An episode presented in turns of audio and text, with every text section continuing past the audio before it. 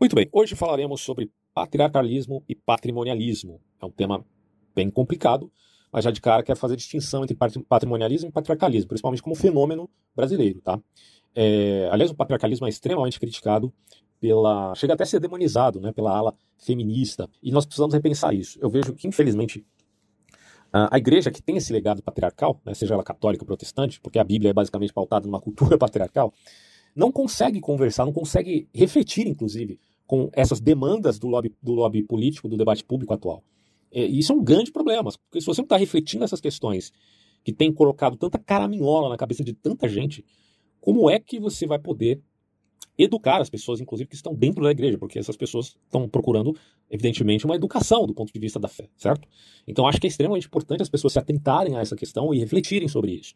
Mas o problema que eu vejo é que muita gente está presa no ressentimento. E o ressentimento ele é sempre ruim para ambos os lados. É intrigante isso, mas o feminismo radical ele acaba alimentando, na verdade, a cultura ao qual ela critica. Né? Porque na medida que o feminismo começou a demonizar tudo o que se vê no patriarcalismo, desde eras remotas, porque é engraçado, né? Você vê isso não só na civilização ocidental, né? você vê isso em várias, em praticamente todas as civilizações formadas no mundo, tem um caráter patriarcal. Aí você pergunta, caramba, isso é construção social aonde, né? Será que também não tem um caráter aí é, biológico, pelo fato do homem ter mais força do que a mulher do ponto de vista físico? É, e ter basicamente diferenças, e essas diferenças apontam não uh, de que um seja melhor que o outro, seja mais valoroso que o outro enquanto indivíduo. Porque enquanto indivíduo, do ponto de vista ético, é inadmissível que você diga que o homem é mais importante que a mulher ou que a mulher é mais importante que o homem. Há de se ter uma paridade isonômica em caráter de importância enquanto indivíduo, enquanto uma vida humana. Tá? Até do ponto de vista do direito humano, a maioria das pessoas que tem um mínimo de bom senso, evidentemente, para quem não tem, aí já é a, a margem né, da sociedade, a margem da ética até. Mas para quem tem bom senso, vai saber, poxa, pera lá. Né? Eu tenho um senso de certo e errado que já é, é uma característica priorística da minha própria condição humana, da minha espécie, e eu sei que homens e mulheres têm o mesmo valor enquanto humanos. Ponto. Não tem que discutir isso. Agora, na medida que você começa a distinguir diferenças, de que fato elas, essas diferenças existem entre homens e mulheres, e que também existem entre homens e homens, existem entre mulheres e mulheres, evidente, mas enquanto gênero ou enquanto sexualidade, você tem que apontar essas diferenças porque você está fazendo um processo descritivo, não meramente valorativo. E aí começam os problemas das ideologias querendo se colocar uh, como uma ciência humana que está uh, descolada completamente de tudo que nós sabemos a respeito dos homens e das mulheres enquanto gênero, sexo e espécie, tá? Aí é um problema. O patriarcalismo gera toda essa discussão, e eu vou tentar abordar isso da melhor forma possível, sem um ressentimento. Porque, como eu estava dizendo, né, se o ressentimento é ruim para a feminista porque ela está alimentando o patriarcalismo quando ela demoniza, bom, também é para esses homens mais ressentidos agora, justamente com as mulheres, porque eles se colocam numa posição inferior na medida que eles demonstram, ainda que não admitam, esse mesmo ressentimento. E acabam alimentando o outro lado, e fica esta polarização, que é, na verdade, interdependente, ainda que não queira, tá? É, é aquela coisa do yin e yang, acaba vazando uma coisa na outra, saca? É, esse é um problema seríssimo, cara. E por que isso acontece? Justamente por causa, é, é a minha tese, né? É justamente por causa ou pelo menos principalmente, não vou querer reduzir tudo ao ressentimento, mas uma das características mais fortes desse vazamento desta suposta dialética, até porque a dialética é a interpenetração entre opostos, você pode pensar, no caso do ressentimento, como uma partícula fundamental para essa interpenetração, certo? Não é que você não possa criticar o outro lado, eu faço isso, todos nós temos que fazer isso. Mas é, é que você não pode demonstrar esse abuso de justiça seletiva, porque o abuso de justiça seletiva invoca o outro lado para rebatê-lo e faz com que este outro lado se fermente, se fortaleça. Não sei se vocês estão entendendo muito bem o que eu estou falando aqui, mas isso vai ficar bem claro quando eu ler o texto que preparei a esse respeito. Mas primeiro vamos falar aqui do patrimonialismo, para depois entender um pouco sobre patriarcalismo, porque são coisas evidentemente diferentes, tá? Segundo Max Weber, uh, patriarcalismo seria mais ou menos um Estado e um governo que não faça distinção das esferas, tá? Você tem a esfera jurídica, você tem a esfera política, você tem a esfera religiosa, é, inclusive a divisão da esfera é muito bem abordada ali por Doiver, uh, mas isso já aparece no Max Weber, tá? Essa divisão das esferas é muito importante para o desenvolvimento de determinadas disciplinas. A economia, por exemplo. Quando o cara tem essa mentalidade patrimonialista, isso é muito comum aqui no Brasil, ele não faz a diferença da esfera do público e do privado. O que, que acontece? Ele passa a governar e ele pensa que aquilo que ele está governando pertence a ele como se fosse uma propriedade privada. Mas não é. Isso é um ledo engano, é um completo uh, absurdo aos olhos de quem entende o papel de um determinado governo na esfera de uma democracia liberal. Tá? Bom, e aí as críticas que se faça, por exemplo, ao governo Bolsonaro, uma vez que este esteja implicado em crimes de rachadinha, por exemplo. Mas também se faça crítica muito maior àqueles que estavam envolvidos com crimes uh, que têm uma proporção mais elevada, como é da Lava Jato e da lavagem de dinheiro, que foi promulgada ali, promovida, né, por vários partidos, dentre eles o Partido Progressista, o PT, parte do PSDB também estava envolvido, vários partidos envolvidos, isso aí você já sabe. Bom, é importante dizer isso porque o centrão, né, o dito centrão aqui do Brasil, representa justamente essa classe de uma política fisiológica, ou seja, uma, uma política de troca de favores, do toma lá da cá, do clientelismo, que não necessariamente seria certo corrupção. Você pode até fazer a diferença entre clientelismo e corrupção propriamente dito, mas muitas dessas coisas se misturam né, numa linha tênue. É, você precisa ter, na verdade, essa linha tênue para fazer a diferença de categoria dos conceitos, mas essas coisas também se misturam fortemente. Então é bem complicado, aqui no Brasil principalmente. O centrão é essa categoria de um grupo que não é ideológico, não tem ideologia nenhuma. Na verdade, só tem conveniência. Né? Porque uma coisa é você ter uma ideologia que use de uma vertente ficcionista para promulgar narrativas que sejam, é, por ser ficção, são mentira, e por serem mentiras, provocam mal para a sociedade. Certo? Já que a sociedade precisa tratar os problemas de acordo com a realidade com a qual eles se apresentam, e não com a, a fantasia de um grupo maluco. Imagina, no caso da pandemia, por exemplo, a gente precisa saber o que está acontecendo de fato. Nós precisamos avaliar isso à luz da realidade, não à luz de narrativas, certo? Então, imagina o problema que é a ideologia uh, se introjetando agora num discurso científico, por exemplo. Só que ela não acontece só de um lado, né? É claro que a gente critica o bolsonarismo aqui, mas ela não acontece só do lado bolsonarista. Então a gente tem que acabar, pelo amor de Deus, com essa visão infantil, infantil, completamente infantil, de achar que só um lado é ruim e que o outro é totalmente bom. Isso não é refletir os problemas da sociedade de uma maneira madura, não é, tá? Eu vi muitas pessoas aqui é, no Brasil criticando o governo Bolsonaro e o discurso do Bolsonaro na ONU, e dizendo: olha, tá vendo o mundo, nossa, o mundo é tão é, sóbrio em relação às realidades que acontecem, eles não vão ser enganados, eles não são gado e blá blá blá. Mas pera lá, meu amigo. Você acha mesmo que os problemas do Brasil são só relativos ao bolsonarismo? Quando o bolsonarismo, na verdade, é, um, é uma ação reativa aos problemas que, que, aos problemas que estão também na esfera mundial, certo? E aí eu julgo, é um, é um, é um reacionarismo exagerado, e por isso sou crítico aqui ao bolsonarismo. Agora, isso não implica que não haja problemas aqui na esfera também internacional. Mas vamos ver. Maquiavel e Thomas Hobbes, vez outras, são colocados como que admitindo o absolutismo em algum grau. E por que, que eu digo isso? Porque o absolutismo ele tem esse caráter também patrimonialista. Só que aqui a gente tem que diferenciar dois conceitos, que é o direito divino dos reis e o absolutismo propriamente dito. Embora se possa valer o absolutista do conceito do direito divino dos reis, onde Deus dá o direito ao rei para que ele seja autoridade centralizada, isto não implica que tal rei deva ser absoluto nas suas relações uh, com seu reino, e nesse caso, uh, um tirano. Não há essa necessidade. Então, a gente tem que fazer a diferença aqui entre direito divino e absolutismo. Por isso, o problema do patrimonialismo é quando o governante, consciente ou inconscientemente, vê o patrimônio público como extensão de suas posses privadas é a propriedade privada pública que depende, que, que pertenceria supostamente àquele sujeito que a governa. Mas isso não é assim. A coisa pública é pública, não é privada, certo? Ah, até coloco aqui o exemplo das rachadinhas. É o uso indevido do dinheiro público. Isso é crime. Ainda que em proporções seja menor, um crime menor do que a lavagem de dinheiro que se viu na Petrobras, mas a rachadinha continua sendo crime. E tem que ser deflagrado. E não pode acontecer. E se aconteceu com a família Bolsonaro, tem que ser deflagrado e exposto. Simples assim.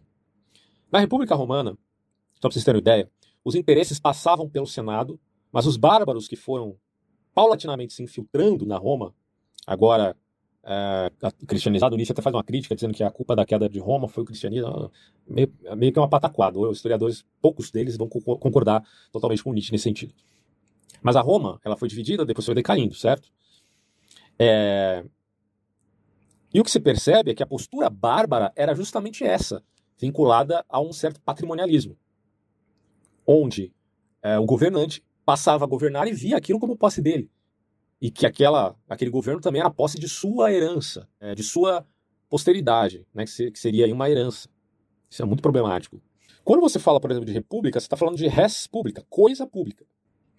Segundo o pensador Cícero, você pode pensar a república em três esferas: do povo, do senado e do magistrado. Tá? Então, nesse caso, o patrimonialismo é uma deturpação bárbara, ou seja, o bárbaro aqui significa aquilo que não é grego, ou podemos ampliar isso, porque os gregos que tomaram esse termo, né? Mas depois os romanos, como aquilo que não é helênico. E hoje podemos dizer aquilo que não é civilizado, fazendo essa ampliação do conceito.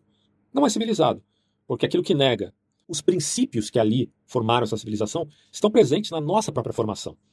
E quando a gente se abstém disso e se volta apenas a um desconstrucionismo, nos tornamos então, dentro desse raciocínio, bárbaros. É, e esse barbarismo implica em deturpação. No caso, o bárbaro aqui, se tendo em mente o patrimonialismo, representaria aquele que pensa que o patrimônio público é patrimônio privado. E o que é o conservador dentro dessa história toda? No meu modo de ver, tá? Isso aqui eu estou especificando, eu penso assim, eu refleti desse modo, tá? Você pode discordar, a gente discute. O conservador ele reflete sobre a civilização que o constituiu, mas não a brutaliza, seja para atacar, no sentido de que ele já não já passou de conservador para progressista, ou para defender a todo custo. Aí já passou de conservador para reacionário. Então, o reacionário e o progressista em via de determinado radicalismo, porque ora um indivíduo que seja um indivíduo pensante, ora ele vai ser reacionário, ora ele vai ser progressista. Não sei se você percebeu esse pequeno detalhe.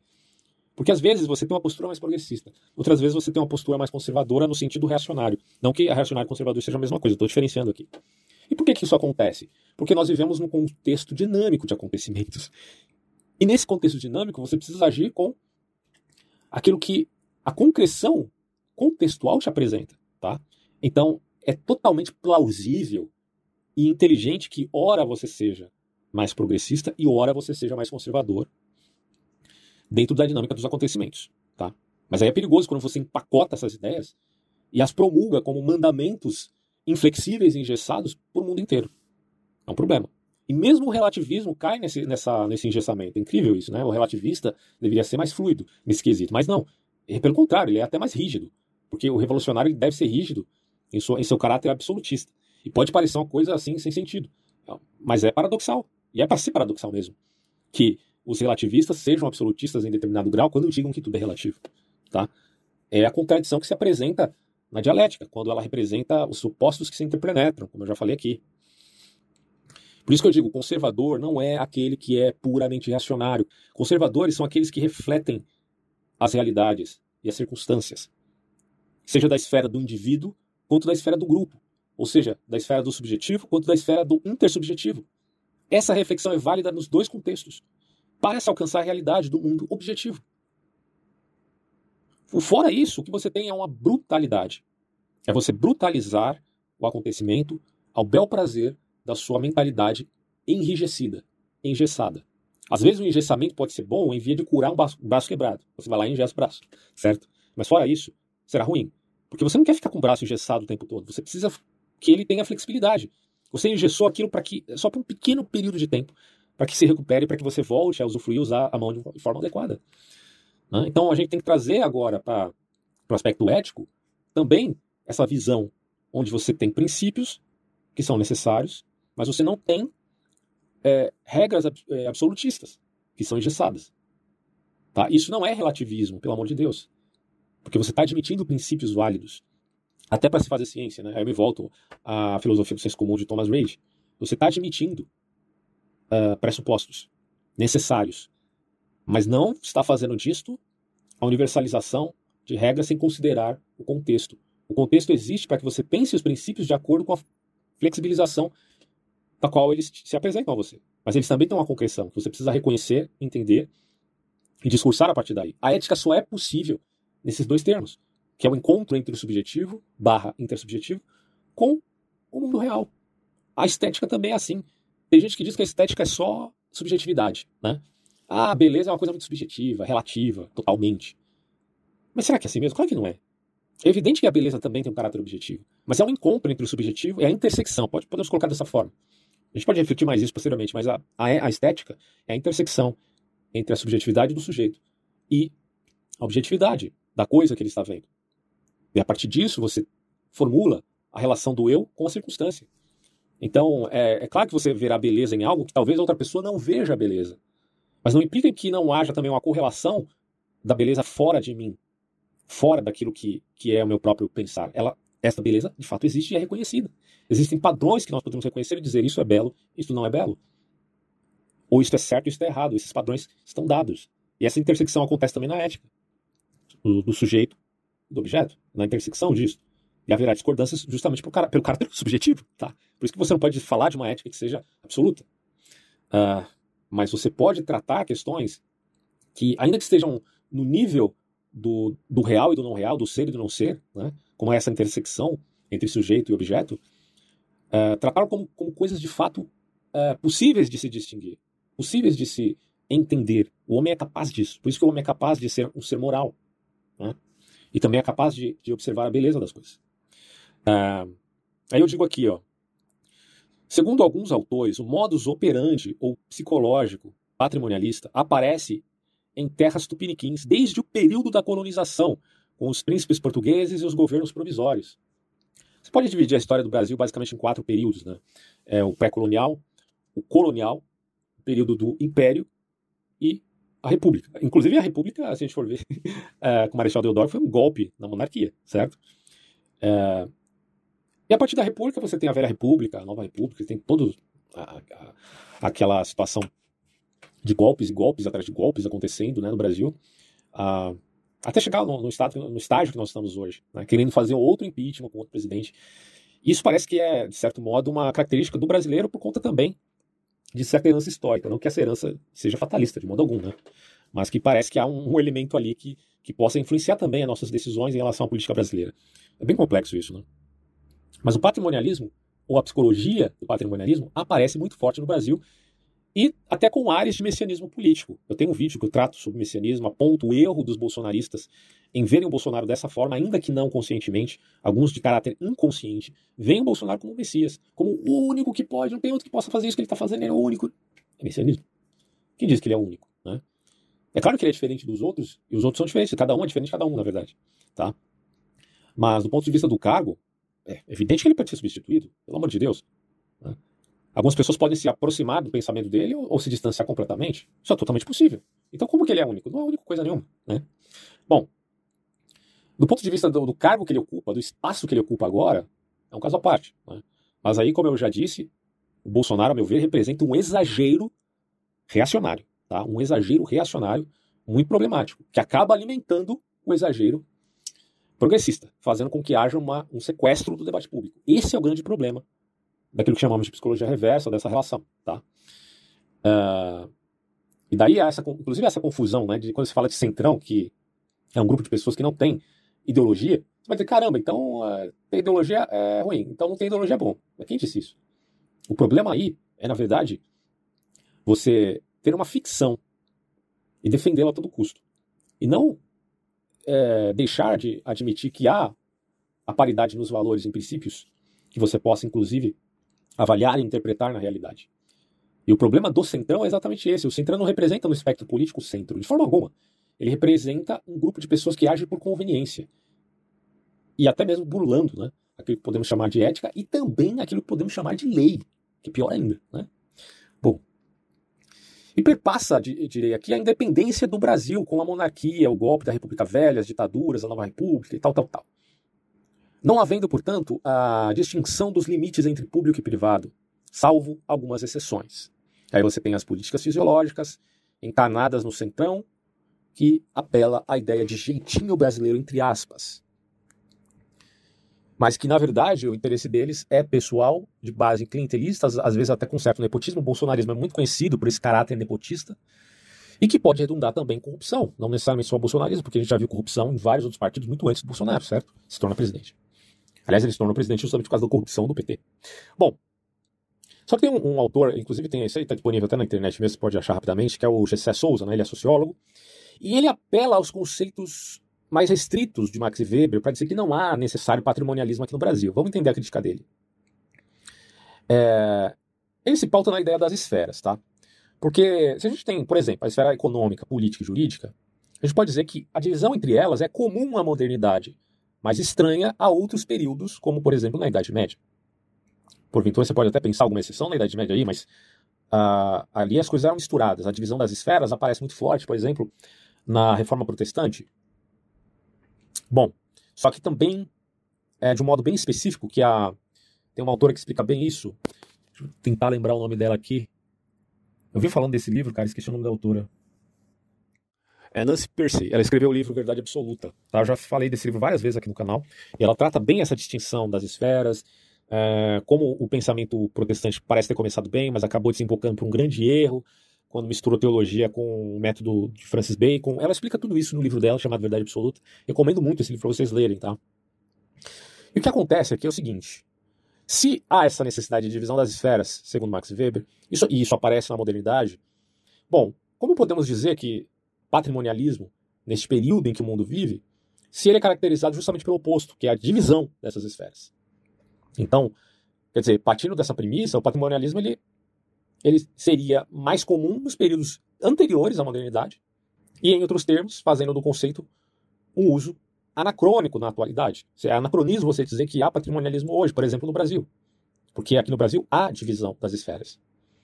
E daí, com isso em mente, o, esse autor chamado Gessé Souza, ele vai se reportar ao milagre econômico que aconteceu no Brasil, em período republicano, evidentemente, entre 1930 a 1980, independente se ocorreu ditadura ou não em determinados períodos aí, com Getúlio Vargas, depois no golpe de 64, tá? Independente disso, houve crescimento econômico, e é difícil dizer que houve uma mistura do econômico com o político, porque o econômico, uh, enfim, se desenvolveu justamente pela distinção da esfera econômica da esfera política e também da esfera religiosa. Por exemplo, o crescimento econômico só foi possível, efetivamente, dirá ele, por causa da distinção entre economia e outras esferas sociais, como a, a questão da religião, em via de culpar o indivíduo por usura. Se não houvesse a, diferença entre economia e religião, seria difícil desenvolver a economia nesse sentido, pelo custo dos juros, tá? É, e aí ele vai dizer tal coisa é oposta ao patrimonialismo que se manifesta com a mistura das esferas. Só que aí alguns da mesma área irão criticar esse autor, esse sociólogo, dizendo que essa visão ela é muito engessada do conceito do Weber, porque aí entra a paridade com o que eu estou falando aqui, de você ter uma visão flexível dos acontecimentos e não prendê-los a engessamentos dogmáticos de visões de mundo ou de regras, tá? Ou de conceito. Por exemplo, é, ah, patrimonialismo pode existir hoje porque hoje nós temos divisões das esferas. Não, pera lá.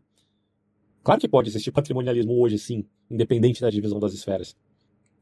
Porque isso pode ser um sentimento do sujeito pautado até numa tradição que de fato podemos dizer existe no Brasil esse tal, entre aspas, jeitinho brasileiro. Ou essa tal política fisiológica, dita velha política. Ela existe, ela não foi substituída como prometida em 2018, tá? e ela está aí, em plenos vapores no atual governo. Então a velha política é exatamente um sentimento patrimonialista, o que não implica que, de fato, seja como era, por exemplo, na Idade, na Idade Média, que seja uma total mistura das esferas. O que ainda que haja a divisão das esferas, a gente pode. Por isso que eu estou falando a, crítica, né? Porque alguém estudioso mais profundo da Idade Média dirá, não, mas tinha, em alguns casos, sim, divisões das esferas. Tá? Entende? Uh, mas o que a gente está dizendo aqui, hoje isso é mais perceptível, hoje isso é mais enfático. Na modernidade, na pós-modernidade, a divisão das esferas é mais uh, perceptível, entende? E neste caso, portanto, podemos ver o patrimonialismo, sim, no Brasil, independente da crítica que se faça disso, chamando de anacronismo porque é um sentimento que aparece em determinados indivíduos por conta de messianismo político e por conta de mistura do público e do privado, uh, ainda que o sistema em si, né, que é de uma democracia liberal, permita com que as pessoas enxerguem essa divisão e critiquem aqueles que pensam que não haja divisão alguma, ou que demonstrem tal sentimento. Tá? Então, quando o Bolsonaro fala ah, as Forças Armadas é minha, ou sei lá, a Petrobras é nossa, é um sentimento um tanto patrimonialista aí, certo? Que precisa ser corrigido na medida que se esclareça o que representa de fato a Constituição dos Três Poderes, a Carta Magna e tudo aquilo que estamos carecas de saber do ponto de vista cívico. Né? Eu até coloco aqui, ó. Em outros termos, o patrimonialismo ainda aparece personificado em atos peculiares e interesseiros, como que uma herança do passado. O populismo, por exemplo, o populismo é uma característica muito forte nessa ideia, né? Ele é uma dessas personificações. A outra personificação seria a política fisiológica dos partidos chamados pejorativamente de centrão. Isso aqui no contexto brasileiro. O sistema atual, de fato, implica na distinção das esferas, mas na prática nem sempre vale apenas o elemento teórico burocrático. Então, existe o elemento teórico burocrático que faz a divisão das esferas, mas às vezes o que conta é o contexto que tem mais a ver com a personalidade do sujeito e como ele consegue alavancar multidões a favor de ideias que são pouco profundas, pouco refletidas, certo? É o típico populista. E o Bolsonaro é populista. O lulismo é populista. também. Você pode até colocar o PT como não populista, por ser um partido que tem a, a estabilidade né, que descaracteriza o conceito de populismo. Mas o lulismo, sem dúvida, é populista também. Tá? Bom, é isso. É, isso é patriarcalismo. Agora entrando. É, patrimonialismo, aliás. Agora entrando na esfera do patriarcalismo, a coisa muda de figura. Porque agora a gente está fazendo uma crítica que vai muito além uh, do pressuposto do, da, da, confusão entre público e privado. A gente está partindo agora para. Claro que você pode fazer esse link tá, entre patrimonialismo e patriarcalismo. Mas a crítica ao patriarcalismo é muito comum, por exemplo, no, como eu já falei, no movimento feminista. E isso é, um, é grave porque é uma demonização da estrutura da sociedade como a conhecemos até o presente momento. Por isso que é comum que feministas radicais, não toda feminista é radical, hein? Mas as radicais, que são mais comuns, infelizmente, é, colocam como se fosse o próprio demônio, o inimigo do mundo, da sociedade atual, da sociedade aberta, são aqueles de mentalidade patriarca, que elas entendem como sendo machistas. Tá? Por isso, para elas, o feminismo vale, mesmo sendo uma ideologia radical e absurda, mas o machismo nunca vale, certo? Porque o machismo está baseado naquilo que se chama patriarcalismo. E o patriarca, e, e, por exemplo, a ideia de, de messianismo é patriarcal a ideia de da religião, todas as religiões monoteístas têm caráter patriarcal. É, então, quer dizer, o patriarcalismo está praticamente em tudo. A Bíblia é, tem um contexto claramente patriarcal. Então a Bíblia é ruim para elas. Entende? Por isso que é muito estranho você é, se deparar com feministas que usam dessa, de toda essa verborragia narrativa contra o patriarcado uh, e ao mesmo tempo dizerem que, que, que creem na inerrância bíblica, né? É, é, são os evangélicos. Então é bem é, nonsense, totalmente nonsense isso. Mas o que acontece aí é que não cabe aqui fazer uma divisão, não cabe aqui fazer uma defesa, aliás, é, uma defesa irrestrita ao patriarcalismo, porque isso também seria um erro. Tá? E eu vou explicar por quê. Eu até preparei um texto para entender melhor isso, né, para não ficar uh, aqui muito confuso. Então já, já preparei o texto para deixar a coisa clara. Olha só, a desconstrução do patriarcado é a peça-chave da sociedade moderna e do progressismo principalmente da ala cosmocrática que expliquei no meu vídeo anterior, onde falo sobre o Huntington, Samuel Huntington, que escreveu O Choque de Civilizações, onde ele fala, olha, existem várias civilizações e elas entraram em choque. E, esse senti e essa questão do patriarcalismo envolve praticamente todas elas, né? então não dá para você falar que é apenas construção social. Mas é eu que estou dizendo isso, tá? Bom, aí eu coloco aqui, ó, é, a desconstrução total do patriarcado é a peça-chave da sociedade moderna e do progressismo. Pena que não se perceba isso na ala liberal atual. Os liberais estão totalmente alheios a isso, salvo alguns que têm é, refletido com mais cuidado. Né? Aí eu coloco aqui, ó. Mas fato é que o feminismo se tornou, por assim dizer, um regaço para a ideologia marxista de reconstrução pelos escombros. Tá? Ah, eles querem fazer reforma, desde que haja escombros antes. Entendeu? Uh, regaço porque é um refúgio. O feminismo, em sua natureza, vai ter de fato uma proximidade com o marxismo, é inevitável, porque o marxismo também é uma teoria crítica que vê na família burguesa algo ruim. E pensa que a família, como instituição, possa ser um problema. E logo a feminista também concordará com isso. Agora você pensa, caramba, então quer dizer que ah, criticar o patriarcado de uma forma ampla, geral, é fácil.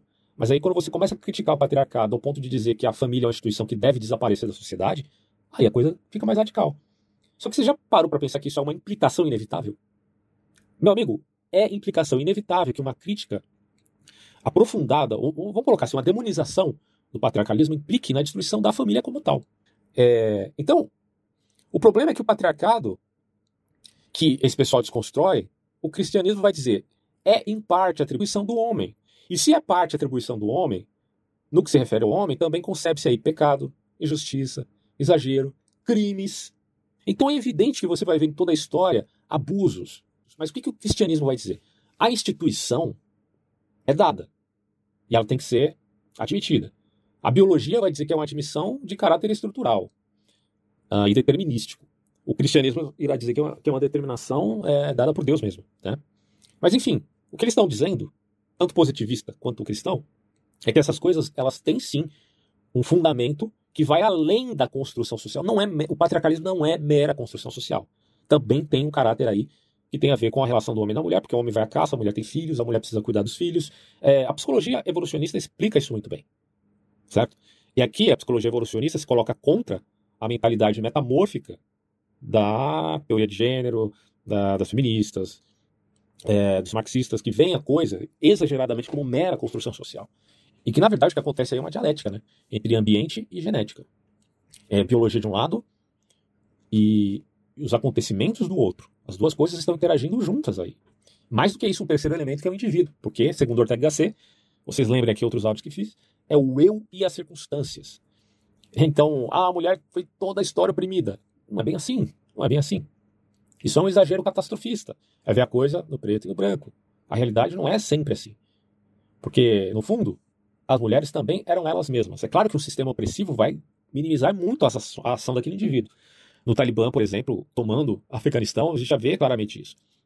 As mulheres tinham certamente mais felicidade ali quando de um governo provisório, minimamente, podemos dizer, é, democrático, uma faísca né, democrática, que permitia que elas fossem é, trabalhassem fora, né, tivessem maior independência. E isso aí o, o, o Ocidente, inclusive, proporciona para as mulheres. Né? Então elas têm essa liberdade de, e, e, certa independência, e inclusive a escolha de casarem ou não. E isso, assim, é um, é um negócio que, que elas deviam comemorar, porque é uma grande vitória de fato. Então aqui a gente não está para justificar os erros do passado, da antiguidade, do ponto de vista da estrutura social. Mas a, a, gente não pode também demonizar e dizer que tudo era ruim, tudo era péssimo, tudo era mal. A instituição família é uma coisa boa, ainda que eles digam o contrário. Mas os abusos em relação a isso, é, as proibições, as visões quase servis das relações, Aí sim são contestáveis. Então, por isso que eu falo, cara, conservador não é o reacionário. Porque se. Cara, se a gente fosse conservador no sentido reacionário, a gente não poderia ser nem contra a escravidão, cara. Porque a escravidão, por um determinado tempo, foi um certo consenso ali, né?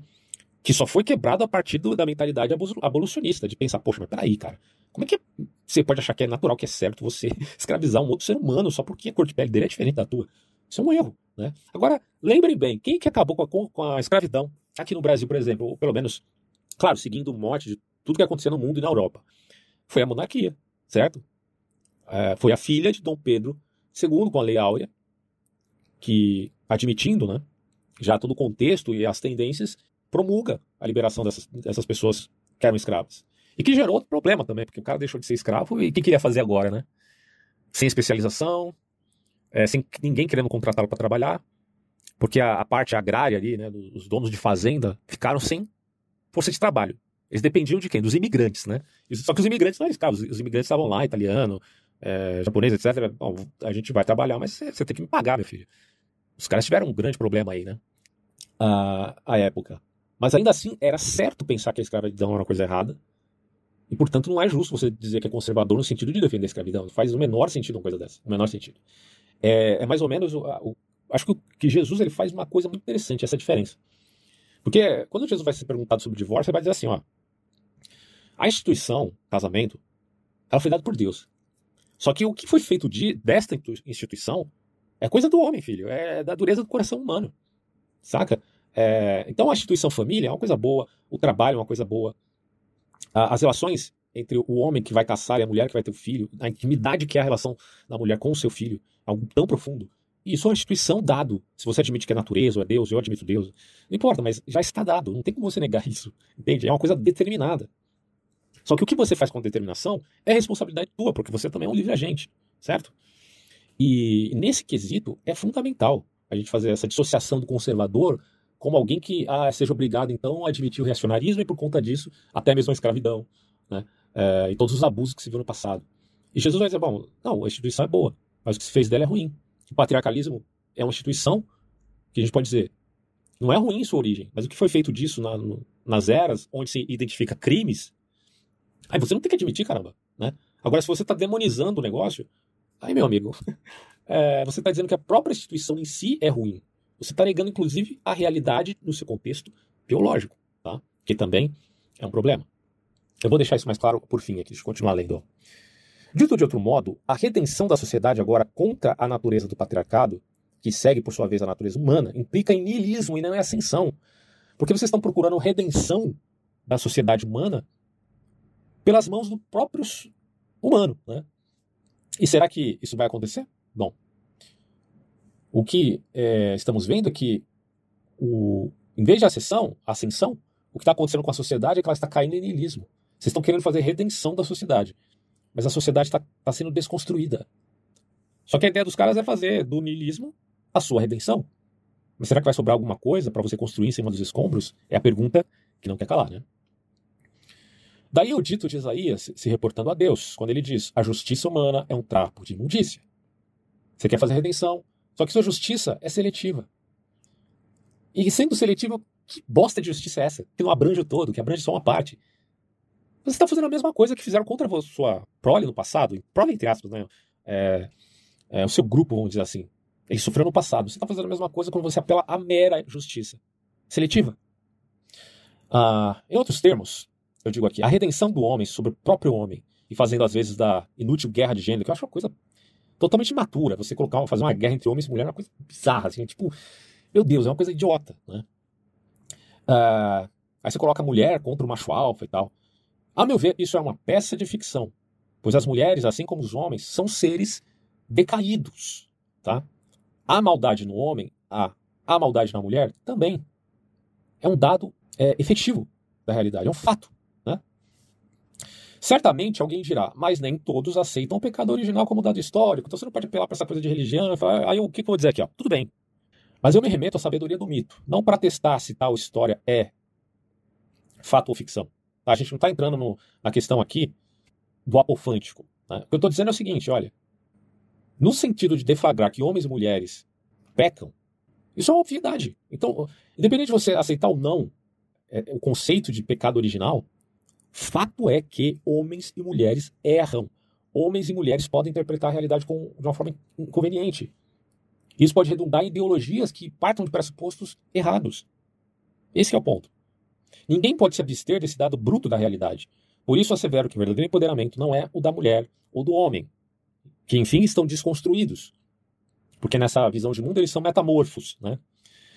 Mas sim o da alma. Aliás, até o metamorfo tem uma forma original aí, né? É, eles estão, estão indo além da metamorfose.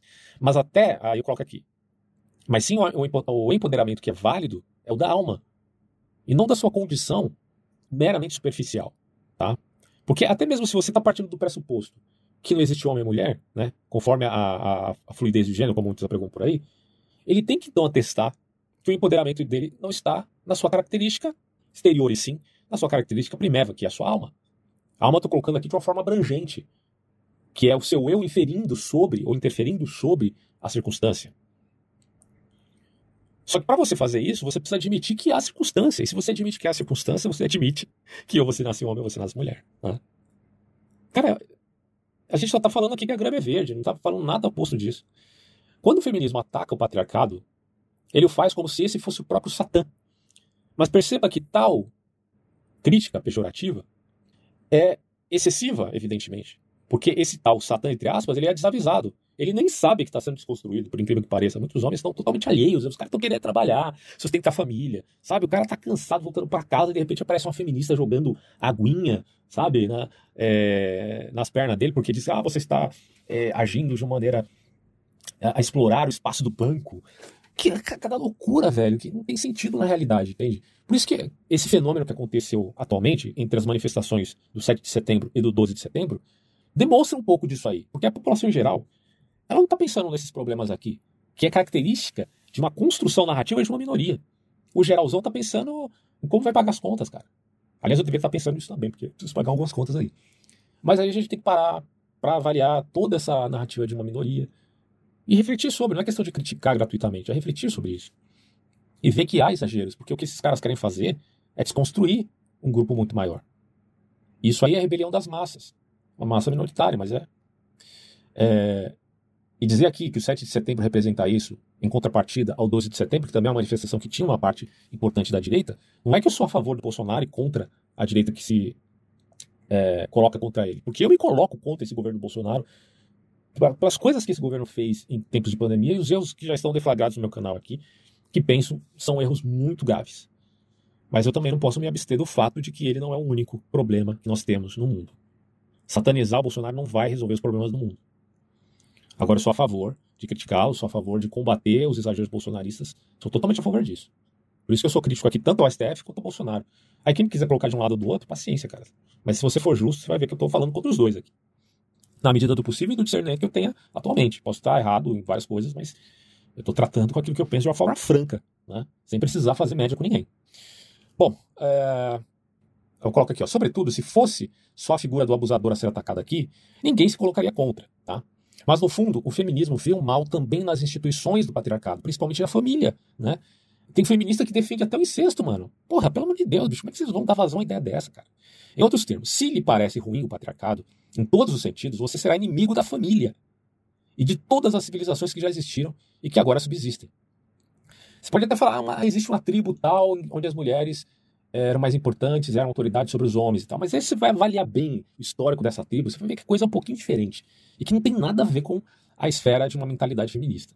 Mas, no geral, podemos dizer que é, tem essa referência do patriarcado muito mais forte na maioria das civilizações, justamente porque o homem tem é, essa. Não só a habilidade física propriamente dita, o próprio contexto biológico em todas as esferas. Não é só a questão física, da força, não é só a questão da força. Mas é também a questão de que o homem não precisa procriar. Sabe, tudo isso acaba redundando na condição que favoreça este perante é outro gênero, e que, portanto, ele, é, isso vai reverberar numa, numa cultura mais patriarcal, certo? Não significa dizer que o patriarcalismo seja, portanto, necessariamente mal ou que seja o demônio. É... Perceba que a crítica ao, patriarcado não é apenas a civilização ocidental, essa mesma que atualmente é branda para com as mulheres e se comparada com outras do tipo oriental, vídeos muçulmana, a ocidental é muito melhor. As mulheres hoje têm tanta liberdade para tanta coisa. Só que a, o problema da polarização é que ela vai é sempre contínua. Teoria crítica, teoria crítica, sempre de crítica, de crítica, de crítica. Só que você sempre mantém intocável os críticos. Os críticos podem ser intolerantes, né? mas eles têm que ser tolerados. Essa é a métrica é, totalmente absurda de justiça seletiva da teoria crítica. E aí a gente tem esses problemas aí. Porque você vai pulverizar completamente a sociedade. Quer dizer, você vai provocar só ruptura em cima de ruptura, em cima de ruptura, desconstrução em cima de desconstrução. Até chegar um ponto, cara, que as pessoas vão se estranhar até no, no, no seio da família. E aí é um problema, né? É, o patriarcado aparece porque há aí um componente biológico evidente também. Não é mera construção social. Porque isso aparece em várias civilizações. Porém, isso não implica de modo algum o justificar dos crimes e abusos contra a mulher na história. Isso é uma outra coisa. Todos nascemos de uma mãe, e seria absurdo admitirmos que elas fossem meras coadjuvantes no mundo. Muito pelo contrário, são parceiras insubstituíveis, porque a diferença não implica em caráter de importância. O fato de. É, como eu sempre coloco, Vamos comparar você, um cidadão comum, com, sei lá, mano, um, um político famoso que tem aí. Vamos colocar o presidente da, você e o presidente da República, tá? O fato do presidente da República ter um poder hierárquico implica que ele seja melhor do que você ou mais importante do que você como cidadão? Não. Evidentemente que não. Claro que na prática a gente tem um sério problema das regalias, o problema da democracia, de que apregou a isonomia, né, todos debaixo da lei, mas que não cumpre isso na prática. A gente tem todos esses problemas. Mas, pelo menos do ponto de vista é, teórico e da noção ética que nós temos na cabeça, para se valer de fato disso, é de que a importância é a mesma de ambos, embora eles tenham diferenças de ações na sociedade e de papel social propriamente dito, e até mesmo hierárquico, o que não implica que ele seja menos favorável. Então, a importância de uma mulher e de um homem é a mesma, do ponto de vista humanitário. Tá? Hierarquicamente, também não tem problema nenhum, porque você tem na hierarquia mulheres que são líderes, né, que são presidentes da república, ou que são diretoras, gerentes, enfim, várias organizações, até organizações internacionais. Isso não tem nada a ver com o fato de ser homem ou mulher, né? Então, a importância que se tem delas são as mesmas. Né? Agora, a confusão de papéis que se faz entre o homem e a mulher eu acho um absurdo. Porque a contribuição está justamente no fato de que a mulher, por ser diferente do homem, contribuirá para o mundo de uma forma diferente deste. Assim, este em relação a ela. O que não implica, repito aqui, que não haja também diferença entre homens e homens, mulheres e mulheres, diferenças de temperamento, diferenças até biológicas entre mulheres e mulheres. Isso tudo existe, existe e é uma diversidade que eu admito muito bem, sem problema nenhum. Ah, deixa eu ver onde eu parei no texto aqui para a gente terminar esse áudio. Vamos lá. É, todos nascemos de homem, tal, tal, tal. A relação entre homens e mulheres tem caráter de necessidade se observarmos a espécie humana como um todo. Tá? Não que todos sejam obrigados a isto, mas que em geral sim, pois do contrário não haveria procriação.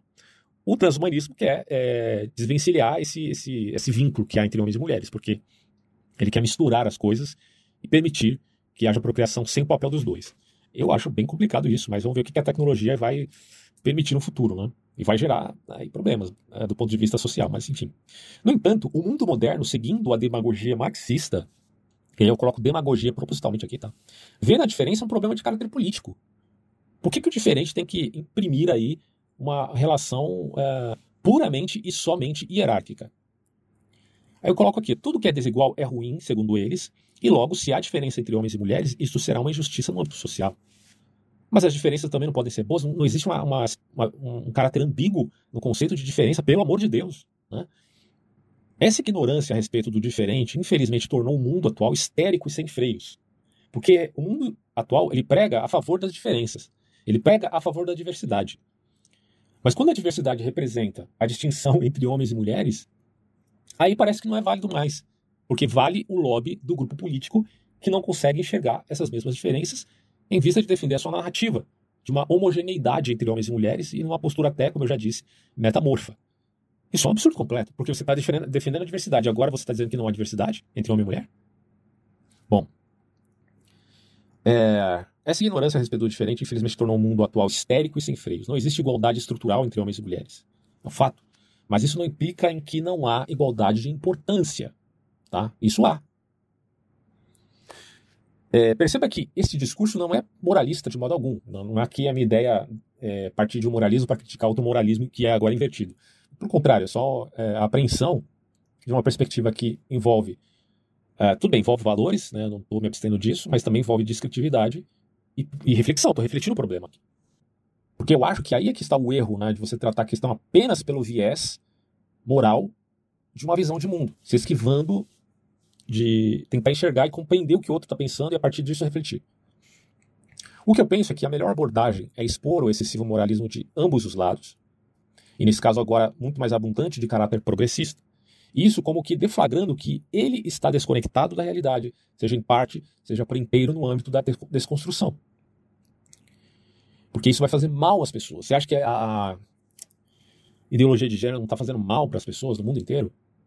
O pré-adolescente não sabe mais o que, que ele é por conta da inferência dessas ideias, que no fundo, se você for ver, não tem nem um contexto lógico. Lógica é a estrutura do possível. Nem isso eles têm. Então, como é que você vai. É, é claro que a o jovem não tem ainda essa estrutura para desbaratar essas ideias do ponto de vista da própria lógica. Você imagina, então, cara, o que é que essas ideias têm provocado na vida de milhões de pessoas no mundo inteiro. Fora o fato que do aborto, né? Porque eu sou totalmente contrário ao aborto. Crítico voraz a isso mesmo ao mesmo tempo que também compreendo que em certas situações, como por exemplo uma criança ficando grávida por causa de estupro, é bem complicado, aí você já precisa refletir melhor. Mas, no geral, sou contra o aborto. E aí, de repente, você tem que lidar com isso como se qualquer aborto, gratuitamente falando, fosse válido. Eu acho que também é um erro, mas já, já é praxe do discurso feminista e é praxe do discurso progressista também. Na verdade, eles não querem nem discutir isso, eles acham que já está dado a ideia. Né? A moral já está dada, então você não pode nem discutir mais sobre aborto, não pode discutir mais sobre é, maioridade penal, tudo isso é como se fosse algo dado, né? E aí vem a direita que quer discutir esses assuntos, isso aí é racionalismo.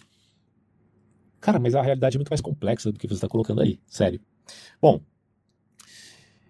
então eu admito, por mero bom senso, que mulheres podem ser líderes mundiais de países, agências internacionais, exercer qualquer profissão, até no, no, no exército, construção civil. As mulheres podem trabalhar em qualquer coisa, meu. Só que vai depender também do contexto que ela está vivendo ali. Que a maioria certamente não vai querer trabalhar em construção civil. Mas, ah, mas tem um grupo de mulheres que está trabalhando como pedreiro. Beleza, tem mesmo. Mas você querer generalizar e dizer que a maioria quer trabalhar em construção civil e dizer que isso é, isso é assim porque há uma construção social envolvida é mentira. Também há um caráter aí de cunho estrutural, biológico. Eu, na verdade, admito por mero bom senso, então, é, que as mulheres podem fazer qualquer função, mas admito também que, em caráter percentual, muitas delas priorizam trabalhos mais específicos à sua própria estrutura, que é uma coisa totalmente natural. Bom, tal coisa é evidente hoje e em toda a história temos vários exemplos. Também não nego a distinção mesma entre mulheres e mulheres, e homens e homens, já falei aqui, né? Você tem diferença de temperamento, de cultura, de educação, de personalidade, de caráter. Né? É, a diversidade é real nesse sentido e é bem-vinda. Você pensar que homens são iguais aos outros homens completamente, que todo homem tem que agir da mesma forma, isso é, um, isso é loucura. É o exagero do outro lado agora, né? Não é verdade, cara. As pessoas têm é, a sua própria estrutura psíquica cognitiva que elas próprias trabalham no decorrer de toda a vida e que está vinculado também ao seu próprio contexto. Isso independe de se, da sua sexualidade, né? Mas que a sexualidade também pesa nesse cálculo, pesa. É isso que eu estou falando. É, e aí o problema é quando grupos ideológicos tentam forçar a barra, como se indivíduos fossem capazes de criar sua própria esfera de atuação. De fato, há desigualdade no mundo. Tal é inevitável. Mas diferenças, repito, nem sempre são ruins. Vocês não estão defendendo justamente a diversidade, cara. E agora você está falando que a diferença é igual a desigualdade, confusão de conceitos absurdo. É... Por isso a dialética entre biologia e cultura é bem-vinda, pois ninguém pode ser reduzido a uma e a outra. Mas quando se usa dessa retórica, tanto da biologia quanto da cultura, em detrimento do indivíduo, aí é um problema grave de generalização descabida. Como muitas vezes acontece no feminismo radical de culpar o homem por sua natureza física, como se ele fosse, por natureza, um estuprador em potencial. Ah, vá merda, né, meu? Pelo amor de Deus. O problema é que esse pessoal já parte do viés crítico ao individualismo, como sendo um atomismo social. Porque eles não, conhecem, eles não conhecem nem o que é uma individuação. Individuação é o eu refletindo a sua circunstância. A todo momento. Sabe, refletindo, tendo consciência, trabalhando isso. Agora, em vez de individualização, os caras fazem uma crítica a isso, dizendo que é o um individualismo como atomismo social, por isso que eles são antiliberais, e daí passam a pensar em bandos. E aí eu coloco aqui, é uma coisa bizarra. De qualquer forma, creio que a igreja evangélica, fazendo uma crítica aos evangélicos, que fazem essa defesa do, do patriarcalismo no sentido bíblico, que não é a defesa restrita, a Bíblia nunca defende de forma restrita o patriarcalismo.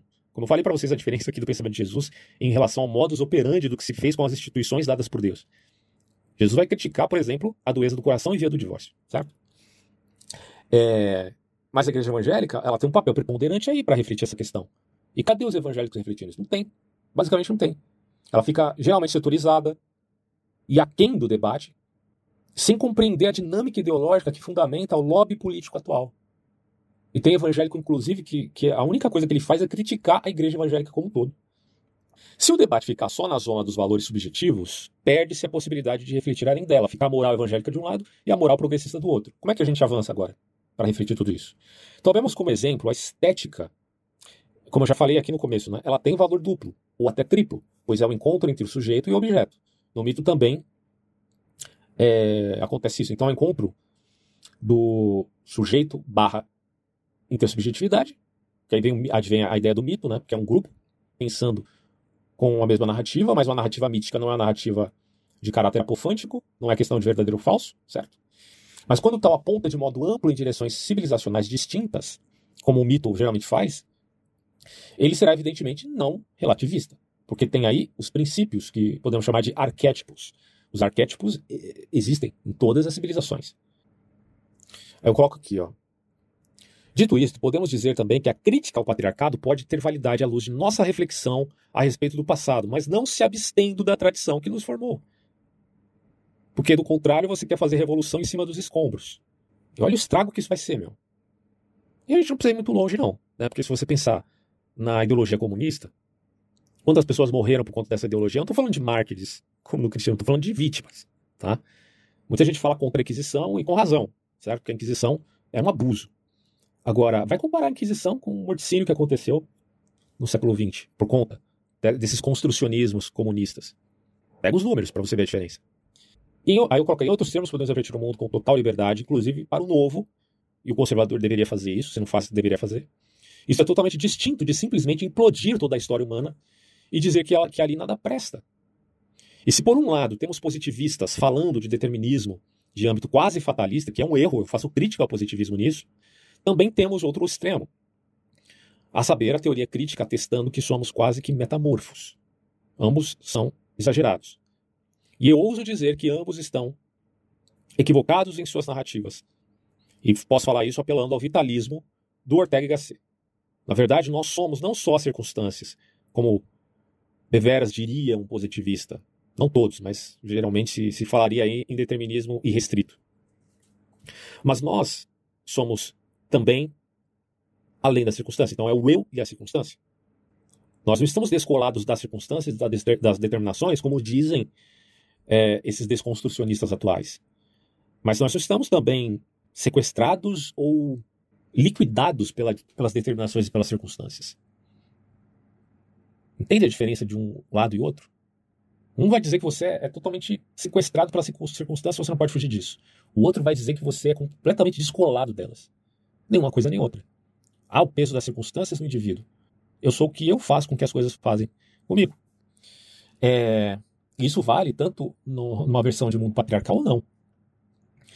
E por isso há a responsabilidade da sua pessoa.